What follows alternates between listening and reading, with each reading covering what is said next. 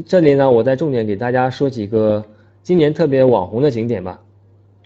那第一个就是爱肯泉啊，那么大家到了景区，会发现很多无人机在上面盘旋啊，拍这种景区的宣传图。呃，爱肯泉其实原先叫恶魔之眼，那因为可能景区现在觉得不太吉利，那我上个月出差的时候发现他们已经改名为叫天使之眼了。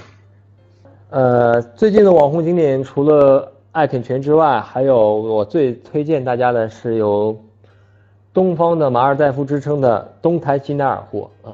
现在大家不是因为疫情的原因，那么国际线路出不去嘛，那所以在国内我们还有一个堪比。马尔代夫的景点，那就是东台吉乃尔湖啊。东台吉乃尔湖可以说是今年炒的最火的一个点啊。然后现在因为还没有成立景区，所以还不收门票。那么进去自驾也好，只收一个十块钱的清洁费啊。呃，这里需要给大家提醒的是，因为在东台吉乃尔湖，以至于你走上那个最美的公路 G 三幺五的时候呢，全程是信号是非常弱的啊，几乎是发不了朋友圈啊，只能接打个电话。呃，这里想说的话，大家在东台吉乃尔湖一般会游玩两到三个小时，时间还是比较久的。晴天的时候呢，紫外线是非常强的，大家一定要在景区做好防晒工作啊。Bye.